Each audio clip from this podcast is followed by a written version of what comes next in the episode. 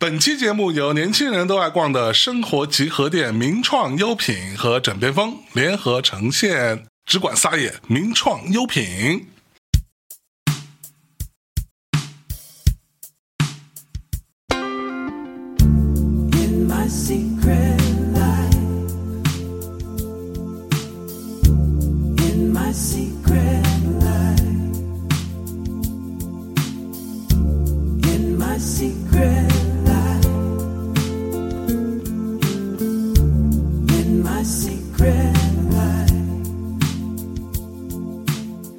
家好，这里是枕边风，我是米娅，Hello，大家好，我是象征。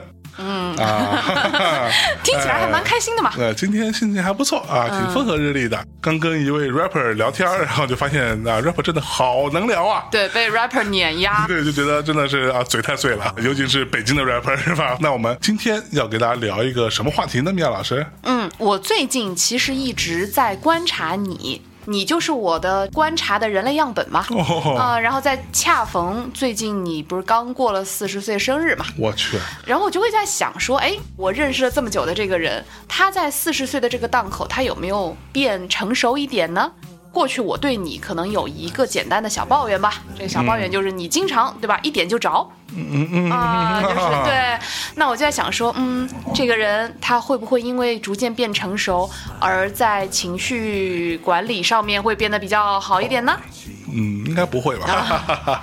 所以今天我想跟你聊一个很严肃的话题，嗯嗯就像当时你用通信道德砸我脑袋上一样。把你砸死死的那一期是不是？哦，真的，我哇，哎，你们真的是够了好吗？所有来留言的都说今夜我们都是象征，都是都说什么米娅简直太怎么怎么不体贴啊，然后还有还有人说有一说一，我觉得像小袁说的是对的 你们都叛变了，你们。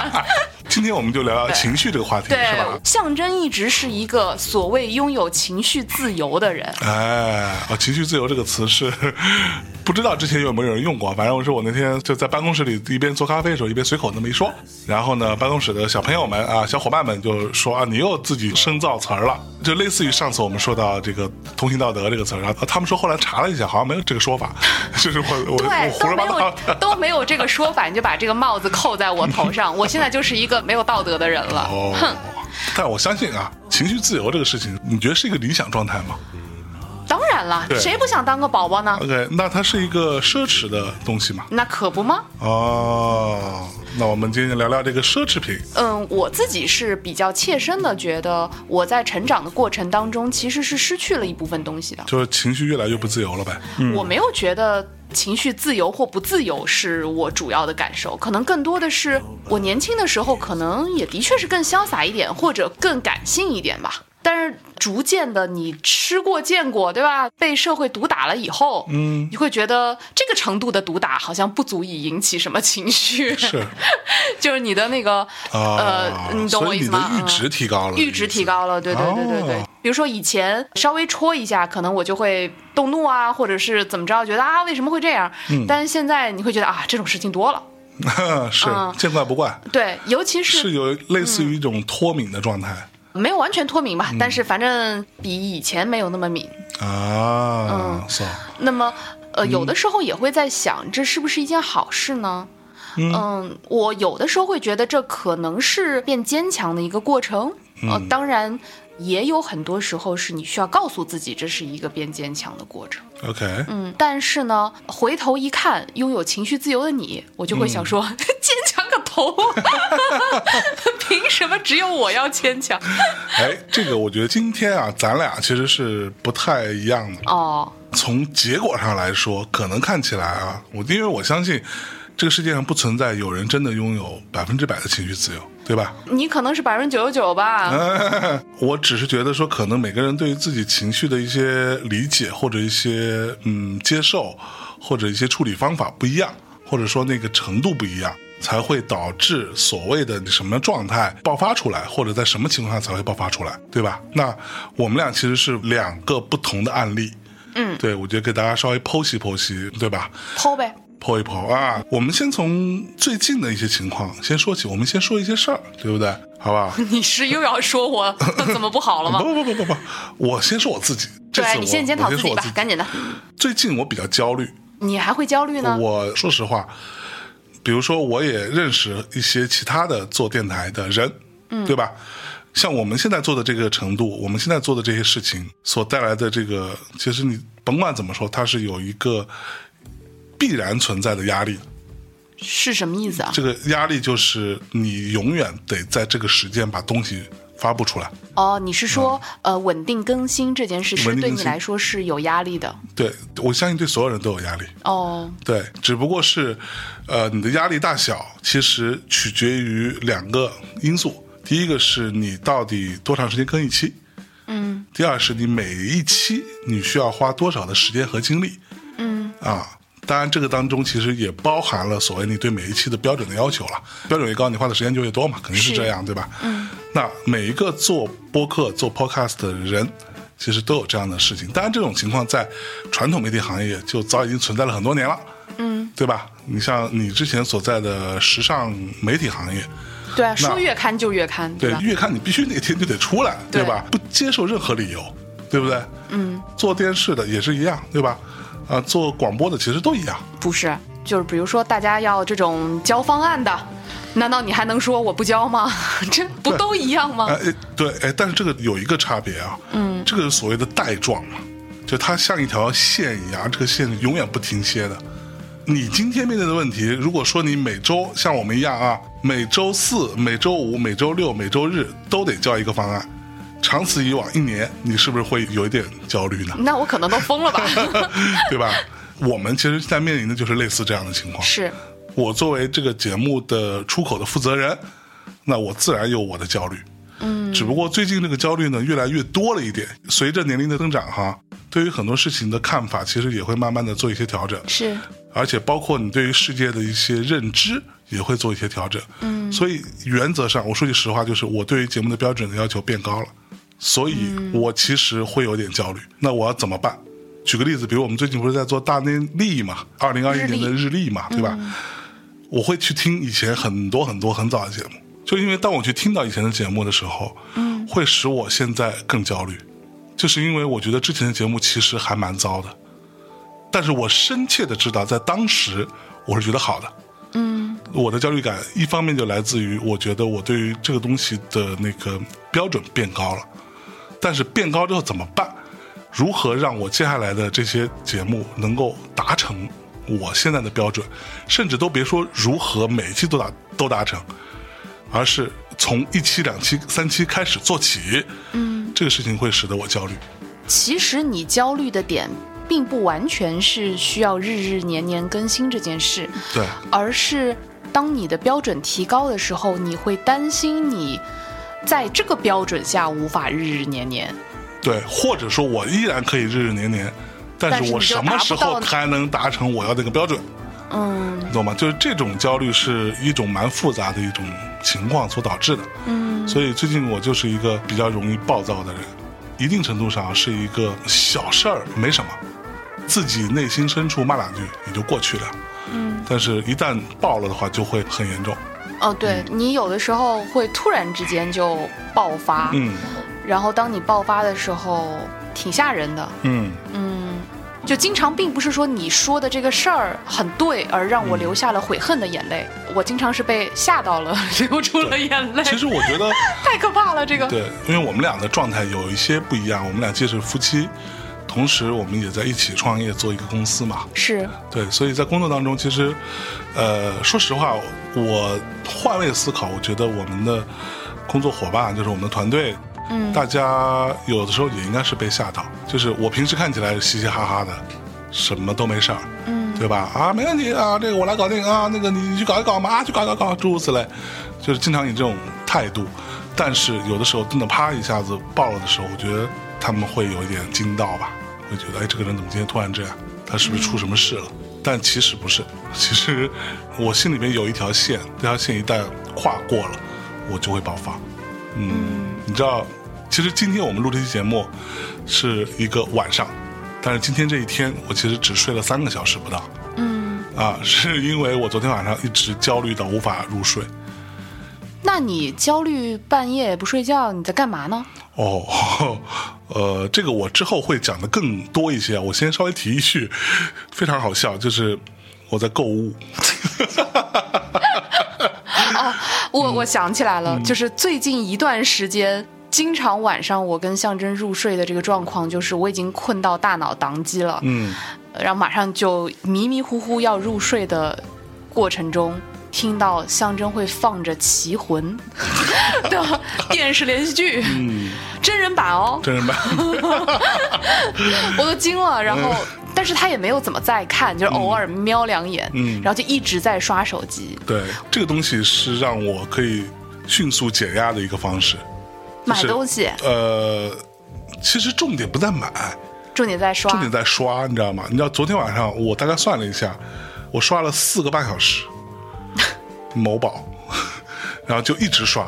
它不是那种类似于瀑布流这样的一种设计方式嘛？嗯，底下的瀑布流就会有挺大几率会多给你推荐类似你刚刚点开那个东西，是。他会知道哦你对这个感兴趣了，是。所以刷到最后基本上全都是一些好看呃而无用的 东西，比如说手办啊、大量的手办哦。啊。哦，跟我一样，我现在的那个某宝瀑布流上全都是极其小众的沙龙香水，我还还有羊绒制我还以为品，是羊绒制品呢，这 个羊真绒人的真的羊绒制品。羊绒制品，对于羊绒人这个梗不知道，大家去听上一期。哈哈。当然啊，听到这里，你们可能就会有人说啊，那因为你舍得是花钱买东西。我告诉你，刷了四个半小时，最后我一看，我所有下单的东西加在一起，最重要的是还包括了一些必须的生活用品。是我必须要买的，比如说家里要用的一些什么洗衣液之类的东西，嗯，啊，就加上这个，一共不到三百块钱。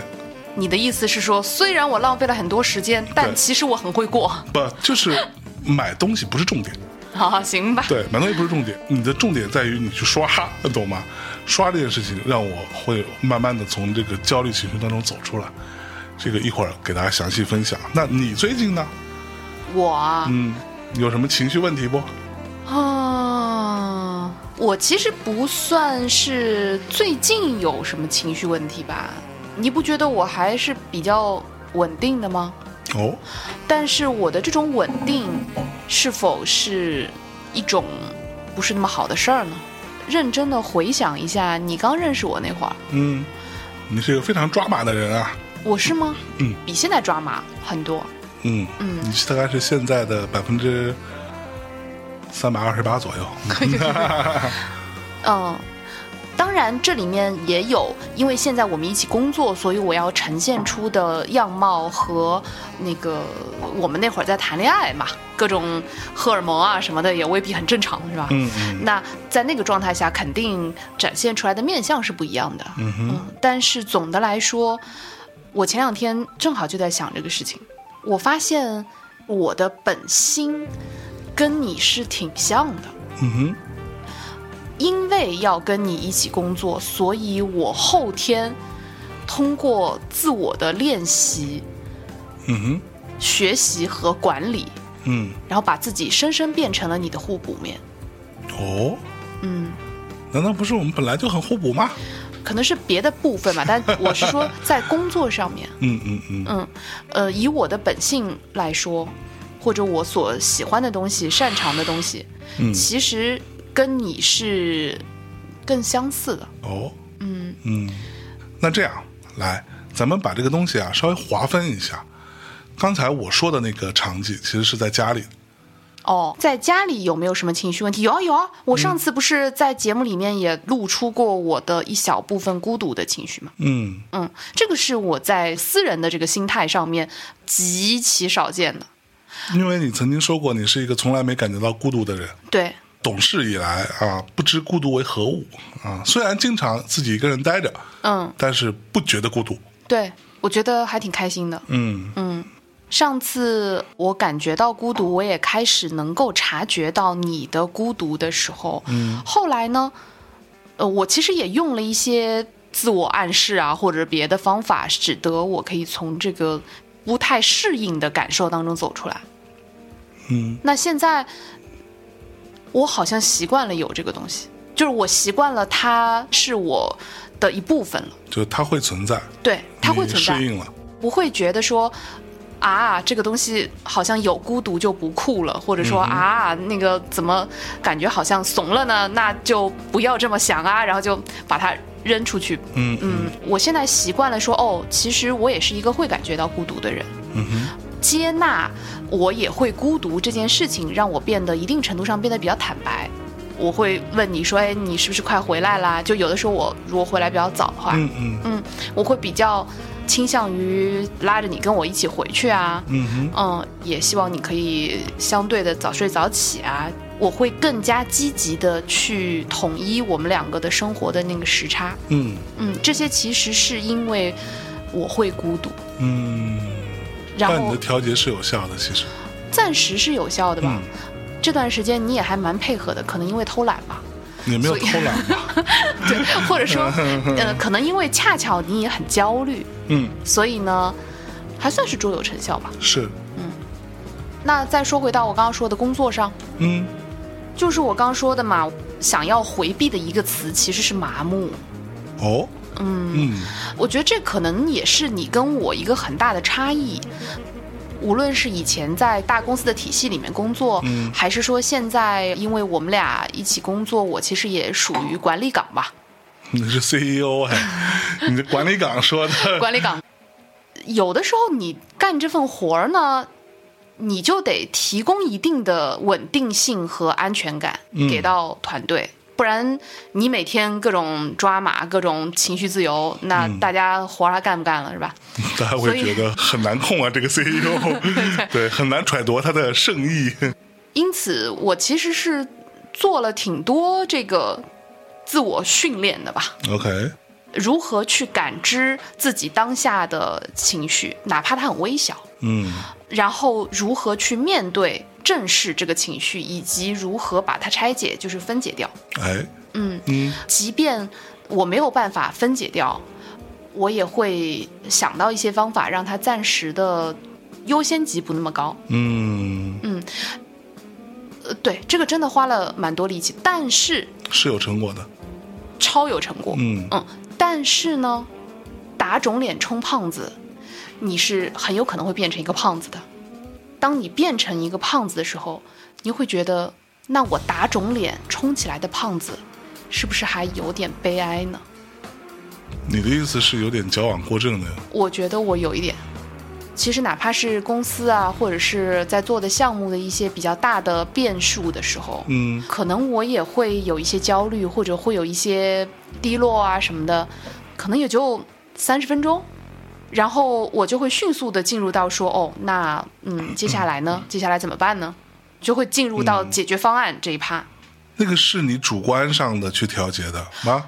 最开始是，嗯但逐渐逐渐的，它变成了你的下意识。嗯，中间那一段让自己可以放松下来，去稍微焦虑一会儿的这个过程变得非常短。那嗯你是把这个东西消化掉了，还是说你把它忘掉了，还是说你选择回避它？当中间的这个情绪过渡越快的时候，嗯越大几率是在回避。，OK，嗯嗯，你没有足够的时间去 process 你的那个情绪，它怎么可能这么快就会，是，对吧？那可能因为你习惯了告诉自己说，就是情绪对事情本身不会有帮助，嗯嗯，所以那就先放放喽。这种情绪发生，然后把它搁置在一边的这个流程，就变成了一个 SOP 了。嗯，嗯，标准化的处理流程。对，比如说我们其实最近连续有好几个挺激动人心的项目，所以二零二一年是还挺值得期待的一年。呃，这个事情当它被敲定的那一刻，我是很开心的。嗯，但是我看米娅你的反应其实有一点点开心吧，就感觉好像开心的一下下，然后就过去了这个事情。对，然后我也迅速进入到了 next step，嗯，接下来怎么办？其实就是这个项目敲定的那一瞬间，让我开始反思我自己。其实是一个值得庆祝一下的事情。呃，我庆祝了，呃我当时其实挺开心的，我开心了大概五秒钟吧。然后呢，我的同事说：“哎，你是不是应该请我们喝奶茶？”然后我说：“好啊，请。”当我把奶茶外卖的那个页面打开递给同事，他们开始点的时候，我就已经没有那个开心了，我的开心就过去了。是因为在心里头盘算说，奶奶的，这要多少钱？不是不是不是，真的不是，我的情绪阈值变得非常的高，就我啊，触发情绪波动的那条线，对，非常的高。嗯无论是说低落的也好，还是兴奋的也好，就是这种感觉就像是你永远想要去挑战那个你还没有挑战到的东西。嗯嗯。嗯。这个其实有点像小韩之前说的那个点，嗯，他也说自己有类似这样，他觉得没有什么享受胜利、享受成功，就是哪怕是一个小成功，嗯。的喜悦，他就是觉得自己好像迫不及待，就是要赶紧去弄下一个事情。对，而并没有给自己任何喘息，或者说让自己稍微啊，我这个我觉得奖励一下自己，我得是是怎么样一对，下，然后拍拍自己说小何棒棒哒。对对对对对 对，所以你也会有这样的情况。对我最近一直在反思这一点，嗯哼，但是这个的坏处就是我也会把这种小胜利好像没什么值得快乐，嗯没什么值得鼓励的这样的高的甚至是严苛的标准强加在我的团队身上。嗯，这中间大家做的辛不辛苦，肯定是辛苦的。当然，如果作为一个 team leader，你只会看到做的过程当中的那些不够好的地方，没有办法去在精神上鼓励大家，嗯，并且和大家一起去分享这个快乐的话，我觉得也是不够完整的一个 team leader 了。是，嗯但 Team leader 诗歌，是哥是哥，嗯，我现在暂时在这个部分我没有想到什么好的调节的办法。嗯，哎，对，你知道最近我看了一个微电影，当中就有一个小案例吧，就跟你的状况还蛮像的。是吗？像我、啊，是是是，是个什么样的片子啊？呃，就是名创优品跟张子枫一起合作的一个微电影哦，啊？叫《情绪管理局》。哪儿像我了？就大致剧情啊，就是张子枫小妹妹是这个名创优品当中的一个小店员，看着店，然后碰到了好几个来买东西的啊，都有一些情绪问题。哦，奇怪的客人呗，啊没错，我还挺喜欢张子枫的，对，是不是觉得得还挺可爱的？就非常可爱的一个、嗯我也挺喜一欢一个小姑娘，而且我觉得她演技不错的。嗯，很有灵气。对，很有灵气的一个小姑娘。大家如果有兴趣，可以去名创优品的官方微博去看一下这个片子。这个当中其实就有一个类似于你说的这种哦，真的啊？其实他那个东西叫什么？职场失效症，exactly 就是你刚刚说的那个情况，就是获得了表扬或者获得了肯定或者成功了一个小目标，嗯，然后却笑不出来，笑不出来。笑不出来，就他不会开心，这个又会变成一种压力，你感觉他自己迅速的把自己去就是压抑自己的那个笑，对对对对对，哦他就哦，这个在职场当中太常见了，对对非常的微妙。如果说你做一个项目做得很好，你是不能表现在呃人前的，脸脸上对，不然你就不知道在背后有多少把小刀，哦，真的哈，因为你就会显得很傲慢啊，就是别人就会想说哈，有什么了不起？那我就不是，我就是要表现出来。嗯，对啊，所以你有情绪自由嘛？我觉得这个可能是你跟我的在工作方面的环境巨大差异导致的。对，你的所谓的职场嗯，更像一个江湖，对，而江湖的这种情绪逻辑和真正的职场的情绪逻辑是完全不一样的。呃，你是说我们音乐行业啊，国际大公司怎么着不够职业了吧？哦不不不够职场了吗？那明枪暗箭的也不少，跟你说啊。不，相对来说吧，江湖的这个逻辑，嗯，像推手，我自己觉得啊。虽然我也没有进入过你们的那个真正的这个江湖，但它很像推手。嗯，也就是说，第一呢，嗯，你需要展露真性情，嗯你们才有可能走得比较亲近。嗯，在你们的江湖当中是没有办法去全然的信任一个他无法大笑或者无法发怒或者无法这样的人。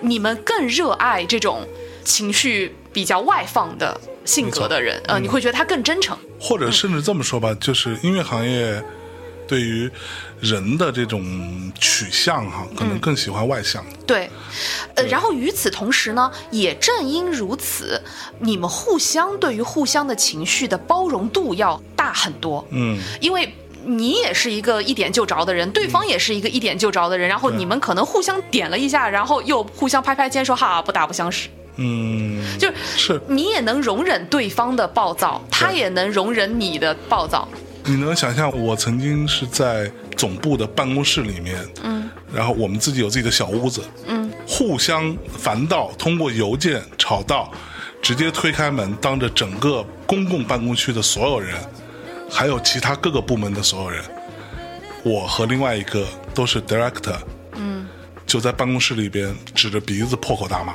拍着桌子骂。然后第二天继续来上班。然后第二天也没事，然后说啊没事没事没事，哎呀昨昨天是我不好啊，他妈的我不好，然后大家也就过了。呃背后怎么想不知道啊，但是面上至少是这样。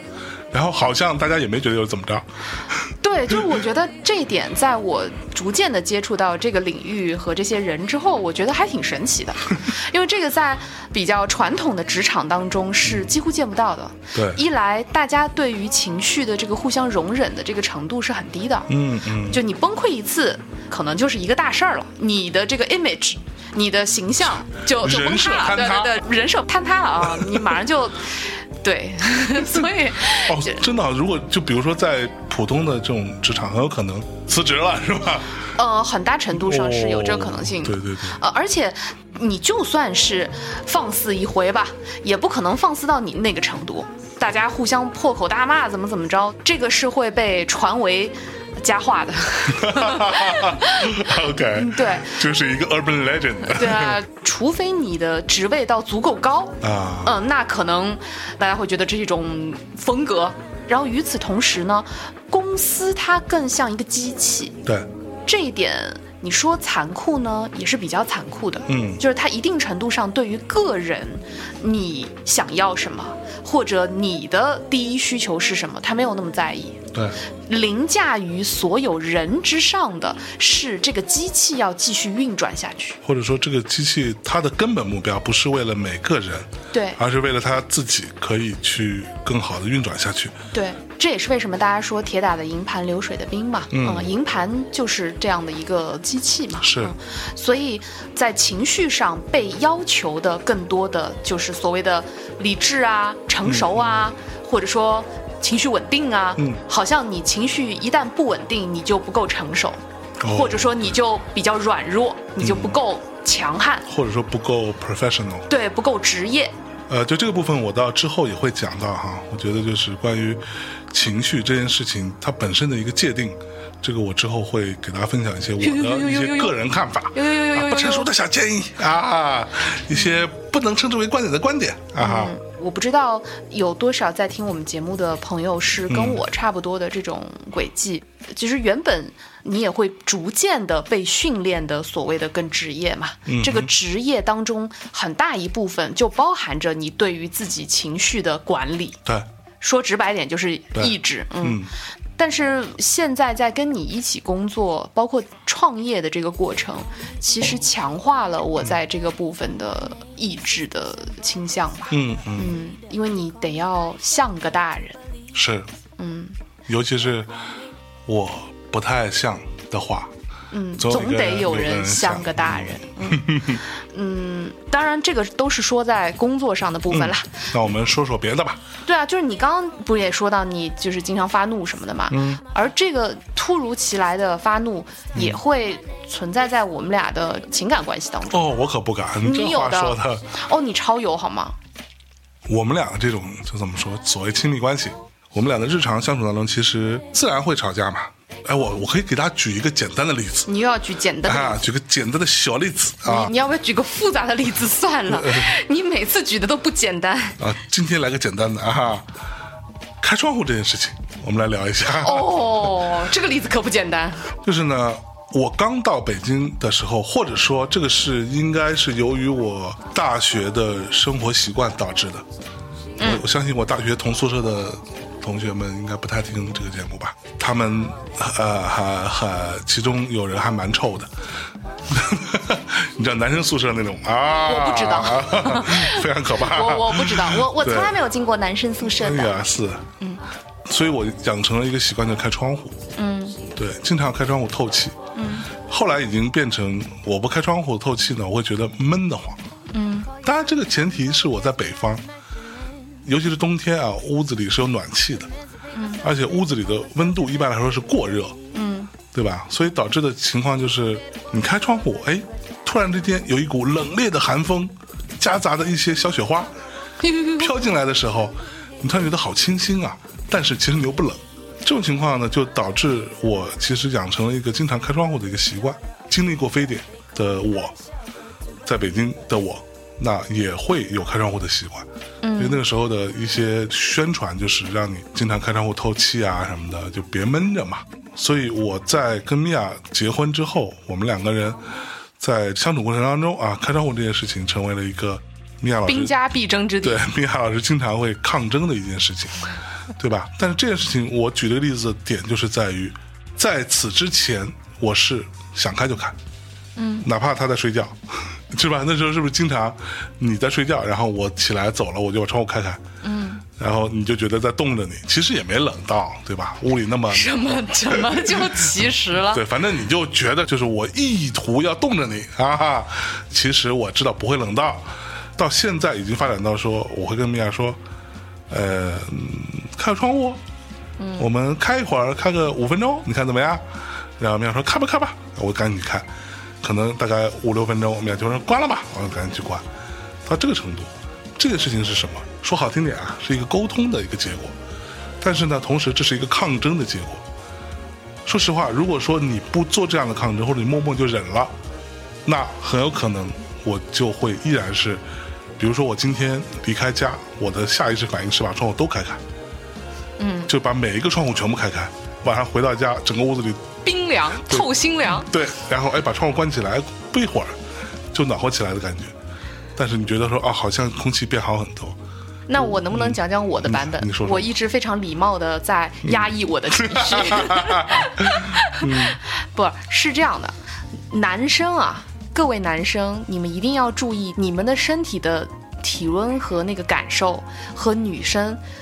尤其是中年女子 是大相径庭的哎，啊！我没有那么多火气，我虚，所以象征经常说：“哎呀，开一会儿，开一会儿。”其实夏天你要开窗户，我也不会怎么样去拦你。夏天我不太开了，你看，外，外边太热，屋里开空调，所以本质上还是因为一切都以你的感受出发嘛。是你看怎么样，拔高了是不是？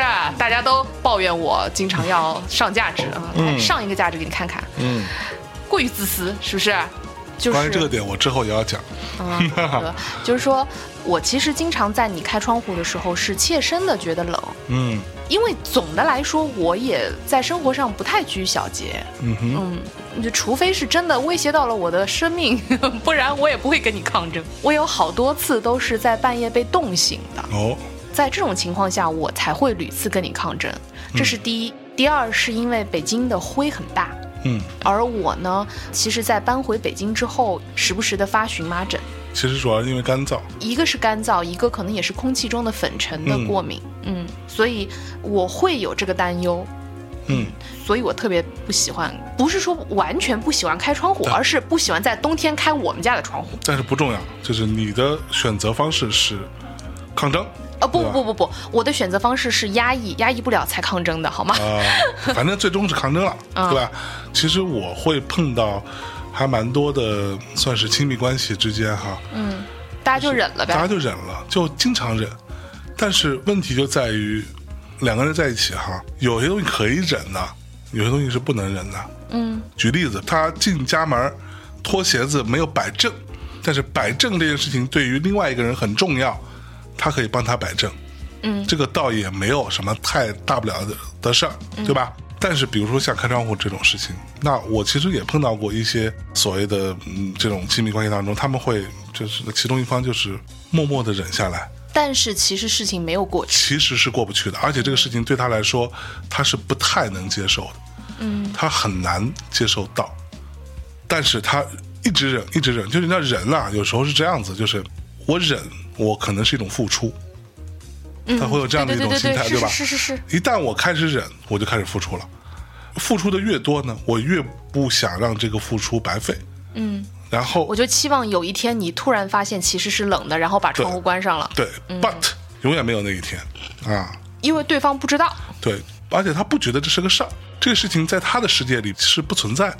又或者说，如果你一直在忍呢，你就会觉得好像你在施予某一种恩情，就是说，你看我对你多好，嗯，就我更倾向于让你比较舒服，然后那我忍忍，但是始终没有得到承认，始终没有得到感激。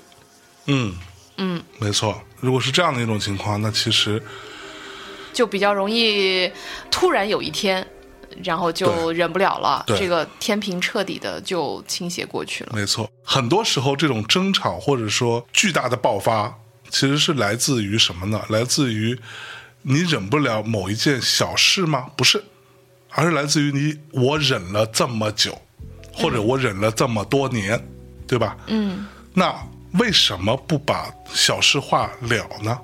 对吧？小事就解决小事儿，而别把这个小事变成了我忍了这件小事这么多年，对吧？嗯，你不跟我说关窗户这件事情，我冷啊，我就是冷，你快给我关起来，其实是很容易解决的这件事情。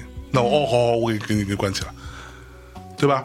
那嗯给点反应啊。是如果说你一直忍着，突然有一天你爆发，你的爆发就不是只是把窗户关起来这一个诉求了。那我一定会说你怎么这么自私？对，你永远开着窗户冻着我。哎，没错，对吧？就会变成这样的一件事情，那就变成一个你有没有把我当做一个重要的人？对你有没有把我放在眼里？对，那这个事情就升级了嘛。对，就像我刚刚说那个小短片，有一个小故事，就是其实那个女生是爱吃辣的，哦，啊，但是她男朋友呢，好像是不太爱吃辣的，所以他们每次比如说吃火锅什么的，他都要点个番茄锅。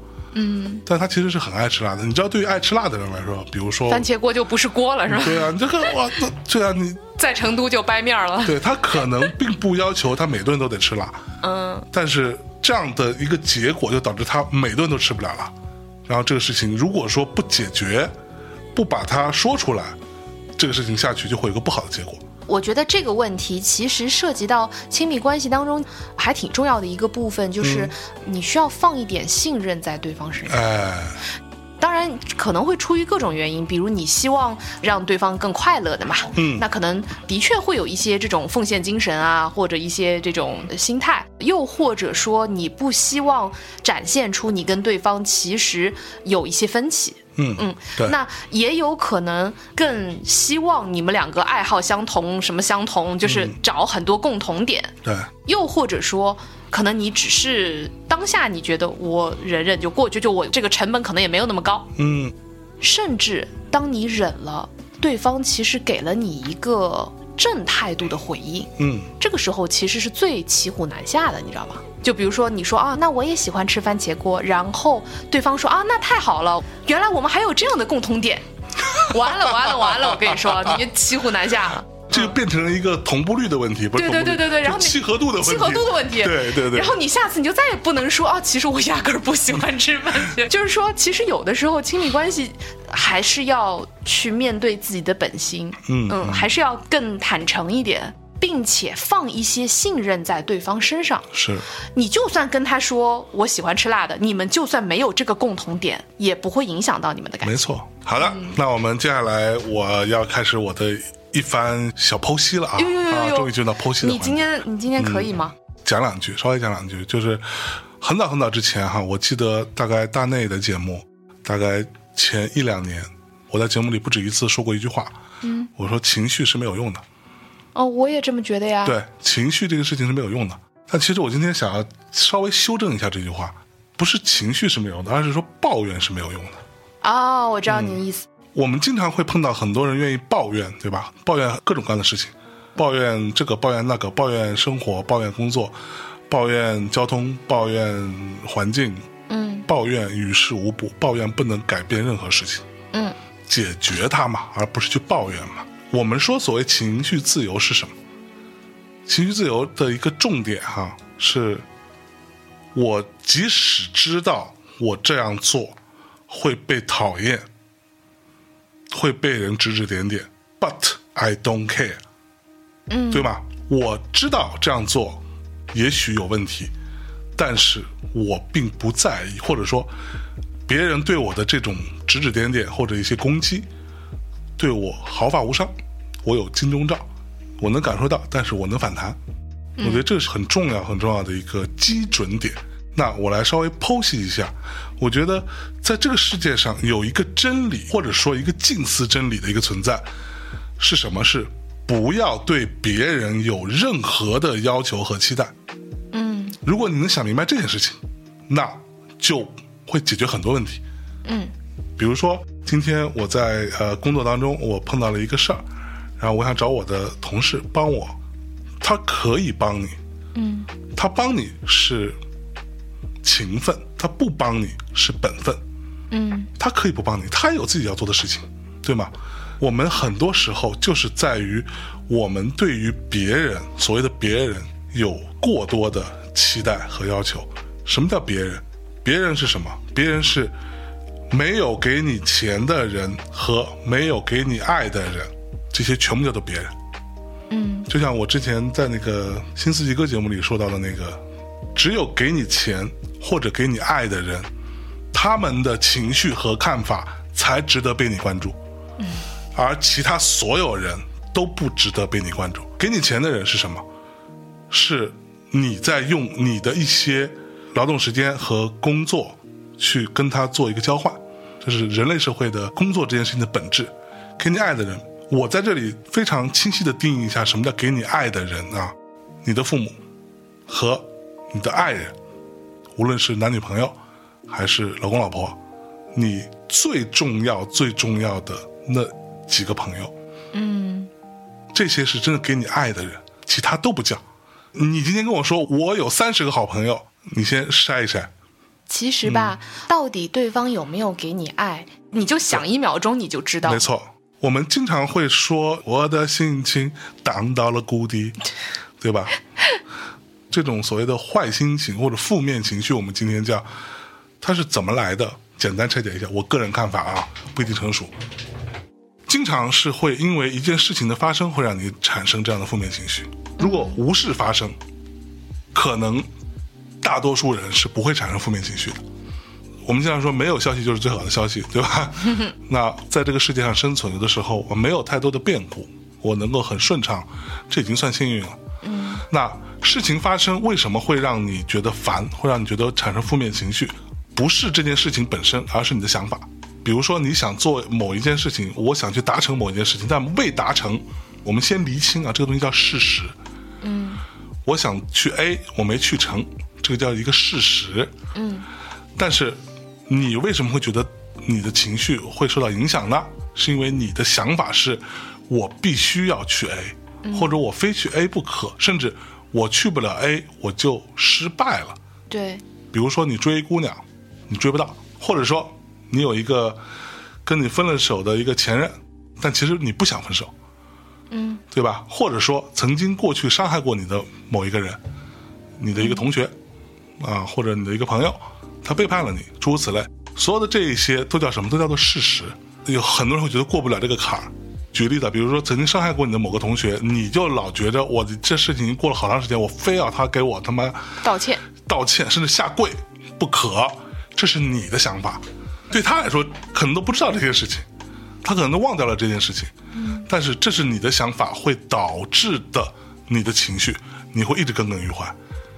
随着时间的慢慢推移，过了五年之后，你可能也放下了，你可能也不把这个事情当回事儿了。你觉得，哎，当年想那么想还挺幼稚的。但是这五年你在干嘛？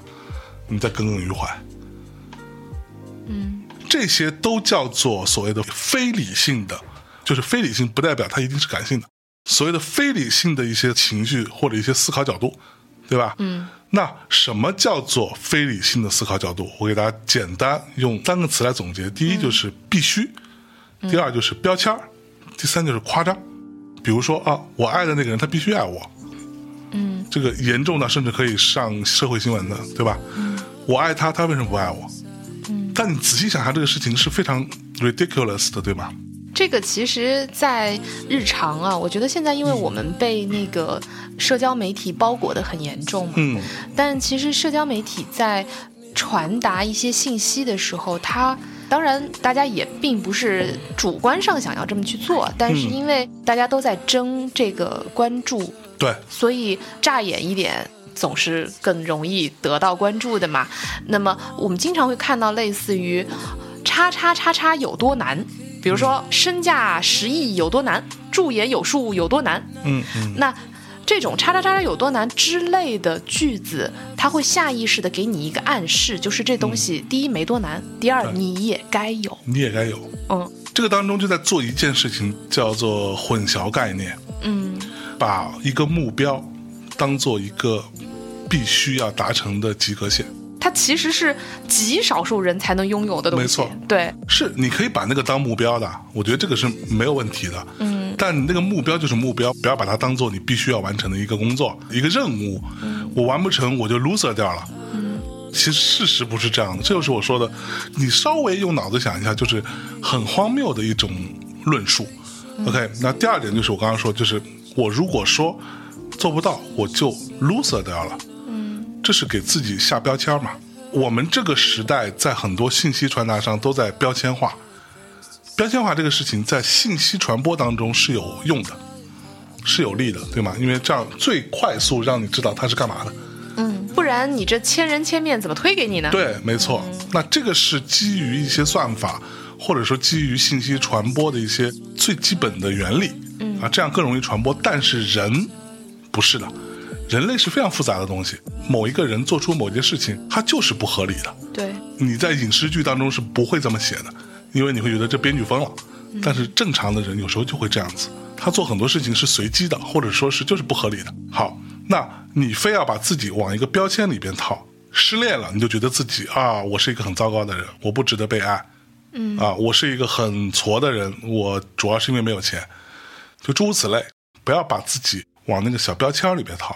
第三点就很简单，就是说夸张、过分夸大你的那个痛苦也好，或者那个难过也好。我可以说一个特别简单的一句话：嗯，你说，我跟他分手了，他跟我分手了，这对我而言就是世界末日啊！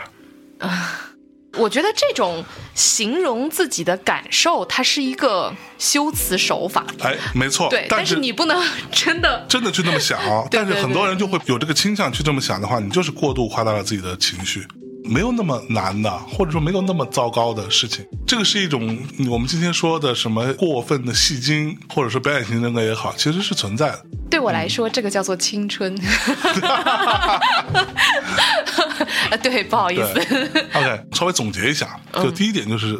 所有的这个负面情绪并不来自于事情本身，而来自于你的看法。这个我说明白了，对吧？对。第二点就是你的看法为什么会导致你的这种负面情绪，是因为你的这些看法是非理性的。所以，当你有了这种非理性的想法的时候，你就比较容易对不爽。对，然后它会是一套连锁反应。嗯，我对他好，他为什么不对我好呢？难道这个世界不是我对他好，他就会对我好吗？不是这样的。嗯，这个世界也不是你努力就一定会成功的。我们说过很多次的一件事情，对吧？我努力了，我没有成功，那我就会去怨天尤人，然后我就会去夸张我的这个所谓的 loser 的情绪，这就是一整套的链条。接下来我要说说怎么解决呃，你先别说怎么解决，你先听听我的、我的想法。您说，您说，您说，您说。你刚说的这个解决方案就是不要 care 哦不不不不，我还没说我的解决方案。哦。但你前面说了这样的一个标语式的一句话就算我被人讨厌，I don't care。啊，对对，就算我被人讨厌，I don't care。嗯嗯，我从这句话开始说起。嗯我不说实际的从科学的角度或者是什么这个 care 到底是怎么回事，我也不打算针对所有人来说，我只是说站在女生的角度哈。嗯哼，杨笠不是说过男生对吧？如此普通却如此自信是吧？是我觉得不 care 这件事情对于女生来说要更困难一点，嗯因为你周围所有的信息都在教你要 care，嗯。你要 care 你的脸，嗯。你要 care 你的身材，你要 care 你有没有钱跟小姐妹比，对吧？你要 care 你的老公，你要 care 你的婆婆，你要 care 你的小孩儿，嗯哼。你要 care 你家小孩儿的班主任，嗯。就是所有人给到你的信息，你好像似乎都要 care。要做到不 care，不 care 这个东西，它需要的是你的自信和爱，嗯。或者说自信和安全感吧。嗯哼。也就是说，一方面无论别人说什么，你要做到不 care，是你自己知道我挺好的，你要有这种自信，你才有可能做得到不 care。是。除此之外，所谓的安全感或者爱，就是明确的知道，即便我是不好，大家也不会不爱我，嗯，也还是会有人爱我的。当然，这种安全感，嗯其实现在我觉得对于女性，或者作为一个女的，对吧？作为一个普通的女的，嗯，你从日常生活当中得到的信息并没有那么友好。是大家都在告诉你说，如果你如何如何了，你就会失去什么。对，或者说你会贬值，比如说你不再青春靓丽了，你可能就会失去你的婚姻；如果你年纪大了，你就会失去你的工作。嗯。所有东西都在告诉你说，如果你不好，你就不会有人爱你。是，这个是非常非常不友好的。当然，你先不要盲目赞同，作为男性是很难体会的，因为很多时候这种感受和这种信息就是来源于你身边的男性。但是作为男性来说，也有他自己要去面对的不友好，对，但是就像你刚刚可以很自然的说出，我可以不 care。总的来说，呃，男性也许会加诸更多在成功啊，或者就你刚刚说到 loser 或者不 loser 这个问题，嗯哼就是这种标签会比较常见，但我们要面对的问题不一样嘛。对，但是女性会有一个问题，就除了刚刚说到的基本的情绪问题之外，嗯哼，因为大家对于女性的刻板印象是说女生就是比较情绪化，嗯。这个刻板印象又会给很多的女生第二层的压力。嗯。也就是说，我原本已经觉得说，哎呀，我可能情绪很低落了，或者说我可能挺不开心的。嗯。但是如果说我，比如说跟我的老公或者跟我的男朋友表现出来，那我就正恰恰应和了那个情绪化的那个刻板印象。嗯嗯，这一点其实，在很长一段时间也会困扰我的。对，这个就是所谓情绪化被污名化的一个过程。对我一方面会需要压抑我的情绪，但是你不可能压抑的那么好的。嗯但另一方面，你又会为已经拼命的压抑的这个过程当中，从手指缝里面渗出来的那一些情绪而觉得有悔恨感、对，自责，会觉得说：“哎呀，我怎么还是没有控制好呢？”你会因为你原本低落的原因而觉得是不是因此会没有人爱我？嗯，同时，你又会因为我是不是控制不好情绪，而会对自己失望。对对自己失望，然后又不会有人爱我了。他又回到了我刚刚说的那个标签化自己，甚至夸张化这件事情。所以我想说的就是，你先不要说夸张化这件事。对我来说，这个叫做青春。我并不是在贬低青春这件事，嗯而是说它其实在我相对更年轻的这个时间段里面，我经常会出现的。就是这种夸张，它正因为你年轻，你对你自己情绪其实是更敏感的。嗯我年轻的时候真的是很抓马的，嗯，所以就是不要再给自己套上说我是不是夸张化了我的情绪。嗯，这是另外一种标签。嗯对，这是我略微不是很同意的一点。嗯哼，我觉得我们本质上没有，对我们没有本质的分本质的歧分歧吧？对我觉得是一个表述方式上的。那你要听我说一下吗？那你说呗？嗯，这个东西要怎么办？我只讲我态度，就是第一，我想先跟大家讲的一句话就是，没有任何一种情绪是不应该的。这个是我刚刚在你说的时候说的那句意思，就是情绪化这个东西是被污名化了的，嗯就会觉得说我有情绪好像是不对的，嗯我不应该有情绪，嗯对，我不应该闹情绪。我觉得闹是一件事，有是另一件事。嗯闹是因为你存在而并且把它大肆渲染，甚至挪用了。嗯但是有情绪，在我看来是应该的。嗯每个人都有情绪，嗯情绪不应该被污名化，嗯这是一个自然的、正常的一个生理和心理的反应。第二点就是，这个情绪出现了怎么办？这是你要做的事情。是对，而不是说我从根源上就想说，哎呀，我有情绪了，我是不是错了？你没有错，我也有情绪，我经常有各种各样的情绪，释放出来的是我释放出来的，那真的就是冰山一角。嗯我有大量的情绪是我不会释放出来的，或者我有我自己的解决方案的。嗯那我怎么解决这件事情？我跟大家讲一讲。哎，非常的简单粗暴，买东西，不是想明白一件事情就好了。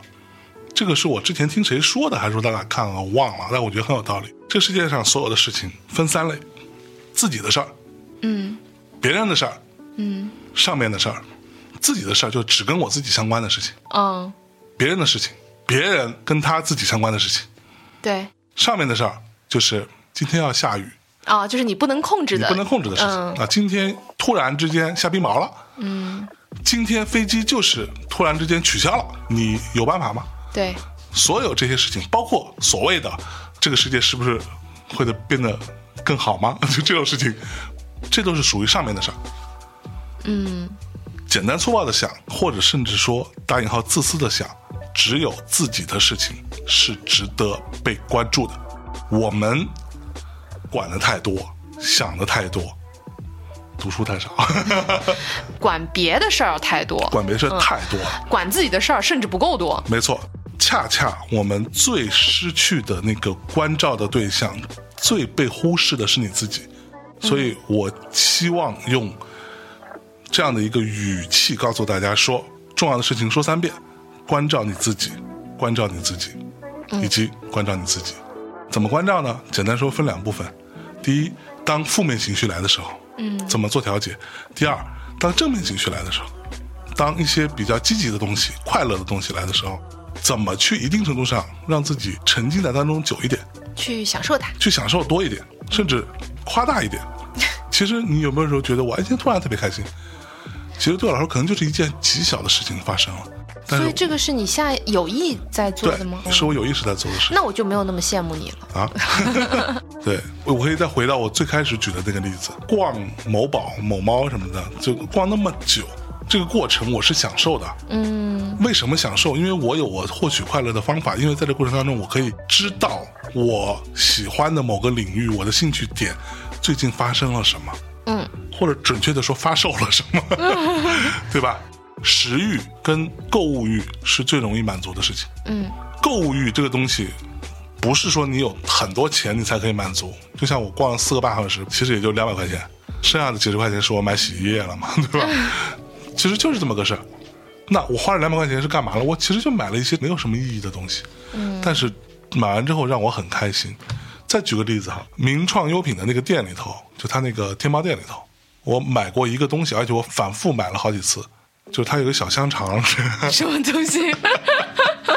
就它是是零食吗？是一个零食，它蛮可爱的。它的妙处在哪？它的妙处在于又便宜又好吃，然后一口一个那就物。美价廉又一口一个。因为我是在很早很早之前看了《深夜食堂》，嗯，之后，我才学会了做章鱼香肠这个这、哦这个东西。这个小香肠也是可以做那个章鱼小香肠的，它比较短，比较粗壮一点，所以它其实是类似于那种肉枣型的东西，是吗？就是那种小短肠。其实我享受的过程是什么，你知道吗？嗯，是我享受我哎又下单了，比如说八份儿，然后我可以囤着，它给我一种安全感。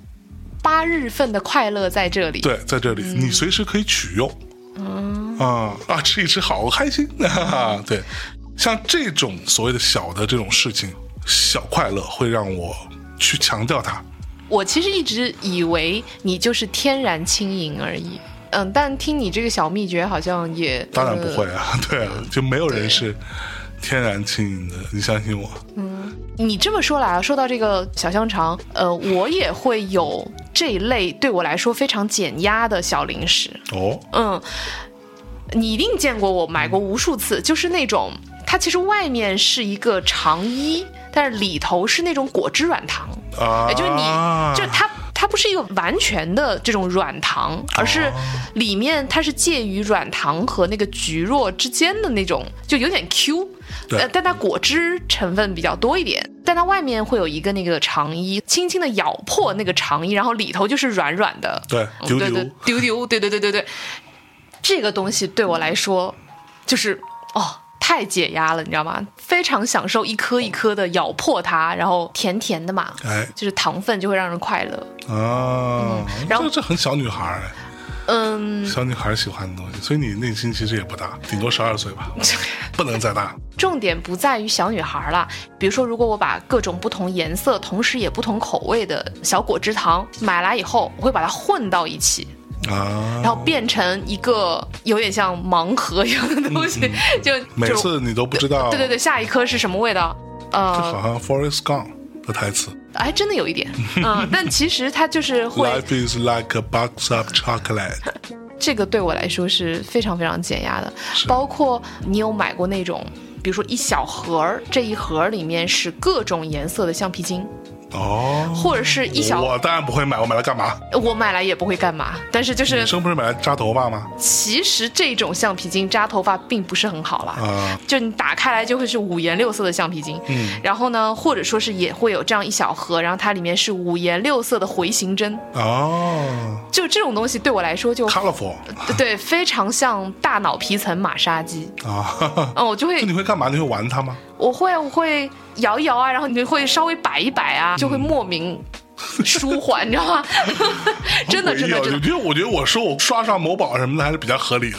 我其实日常是不太喜欢逛超市的，嗯但是只有一类东西我是非常喜欢的，嗯就是比如说如果我去到这种小物件的集成店，其实类似于名创优品这种，呃，类似吧，是。就是比如说它各种颜色的笔，嗯嗯。然后它就按颜色啪插好，对对对。嗯，或者说它有各种同样的款式，但是一对一堆不同的颜色，嗯。然后或者说是各种颜色的回形针什么的，哦，这个对我来说太减压了，嗯。我就会在那个区域流连非常久。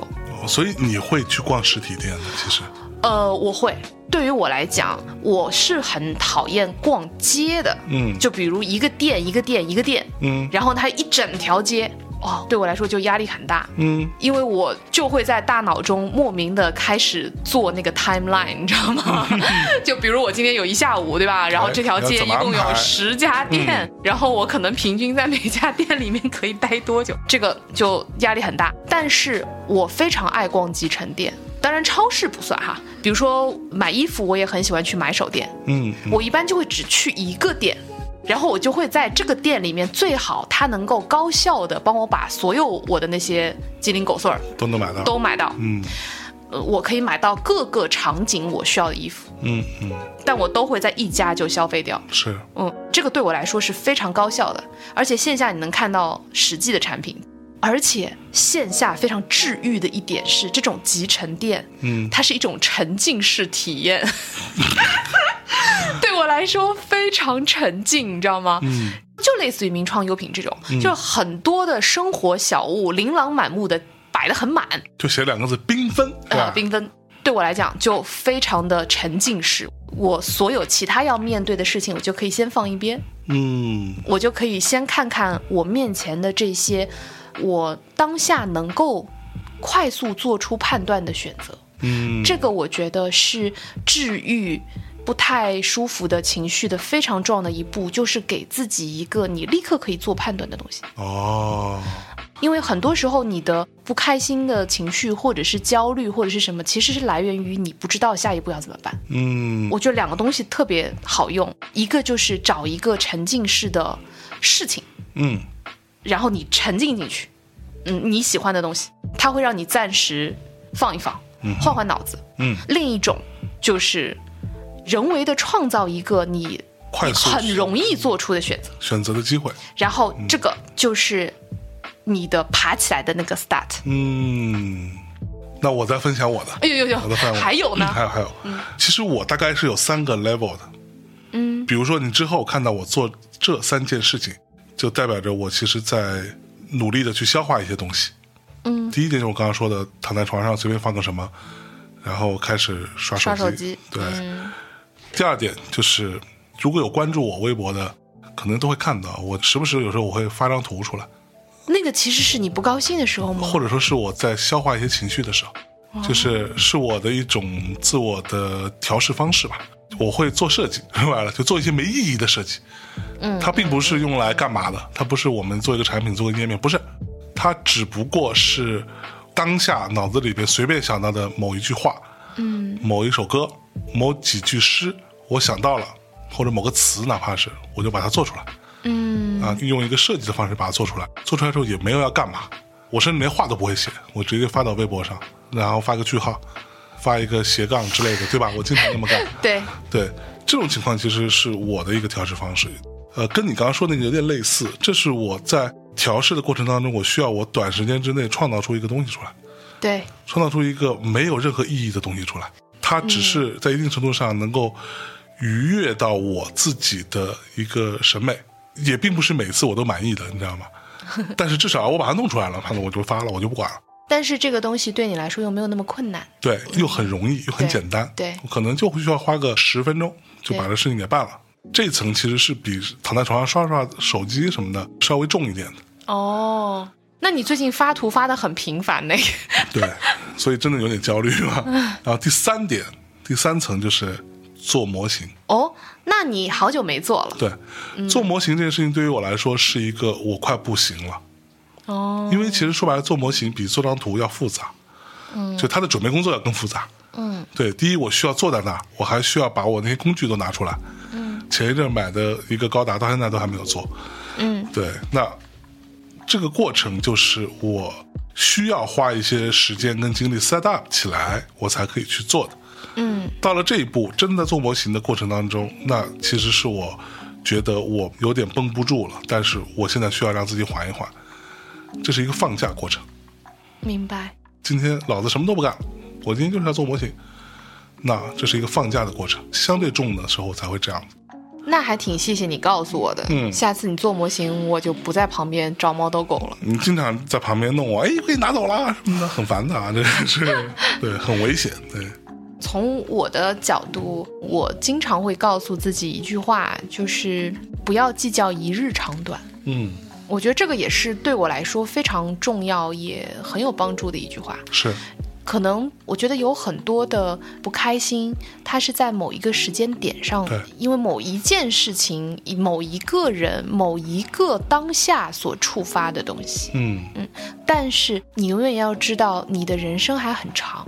对，嗯，如果把你的生活摊平到一个很长的时间维度上来看，就是所有触发你的这些不开心的这些当下都没有那么重要了。对，不要计较一日长短。嗯，今天可能你是没有做的那么好，那就面对现实，你没有做的那么好，但是你还有明天，对，你还有后天，嗯，你还有一百个后天。可说呢，所以你有足够的、充足的机会和可能，嗯，让你去调整这个当下。是，它并不是一个确定的答案，这个是对我来说挺有用的一个东西吧。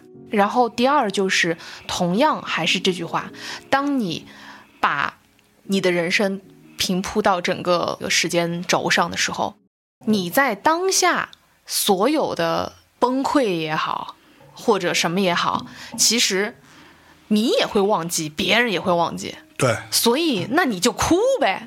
比如说，如果你真的不高兴，你就哭；就是你难过你就哭，然后你愤怒你就吼。我稍微 define 一下，就是就像我刚刚说，情绪没有是不应该的，情绪本身没有错，嗯，这是一个正常的反应。第二就是能消化就消化，对吧？能处理就处理。嗯。第三就是处理不了，那就发出来，对。就发泄出来。真的不爽，那我就去吼一吼，我就哭出来。对，但你不要在哭的时候惦记别的，对。你就认真的哭，专注的哭，对。好好哭你的，去享受你这个崩溃的瞬间，对，嗯。去体会它，去记住它，然后去感受它。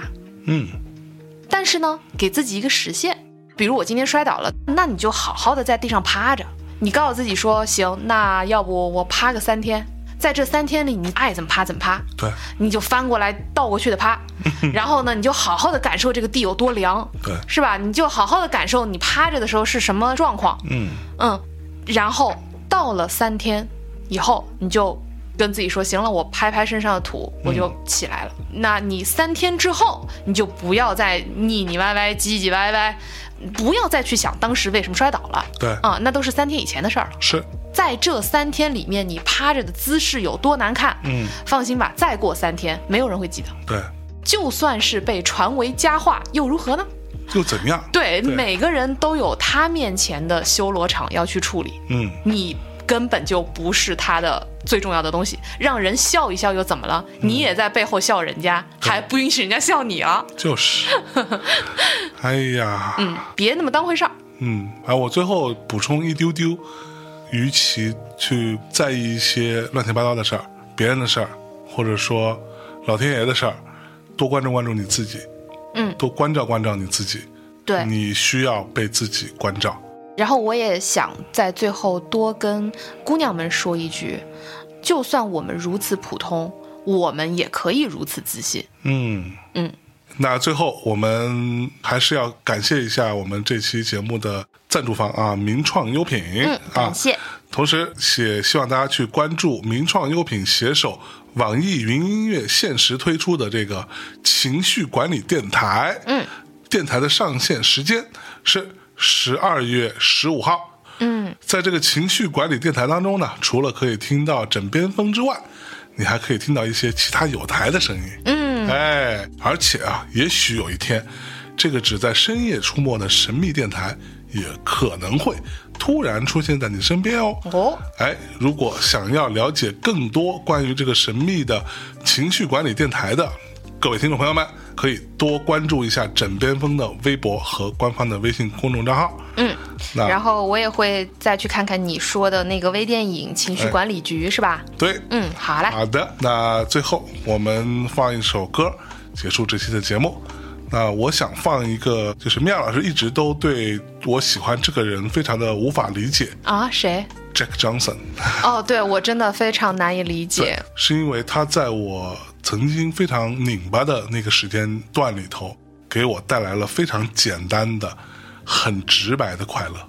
我刚刚其实没有说完啊，我是说我之前非常难以理解，但是直到我们在 Fuji Rock 看了他的现场的时候，嗯我其实是非常可以理解的。哎，他就是你说的简单单纯的快乐，没错就没有别的，就是快乐。对，嗯，那我们在他的一首音乐当中结束这一期的枕边风吧。好嘞，那也希望大家听完这期节目之后能够开心一点。嗯如果说大家有什么想要跟我们分享的，你的情绪或者你对于情绪问题的看法和感受，也欢迎大家在我们的微博和枕边风的官方微信里给我留言。嗯，嗯，那今天的节目就到这儿了，大家晚安。晚安。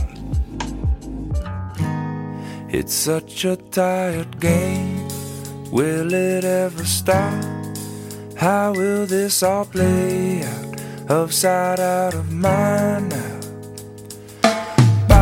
Now, we should know how to communicate instead of coming to blows. We're on a roll, and there ain't no stopping us now. We're burning under control. Isn't it strange how we're all burning under the same sun by now? Say if it's a war for peace, it's the same old game. But do we really wanna play? We could close our eyes, it's still there. We could say it's us against them. We could try, but nobody wins. Gravity has got a hold on us all. Could try to put it out, but it's a growing flame.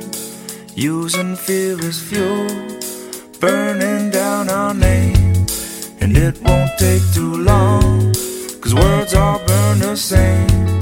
And who we gonna blame now?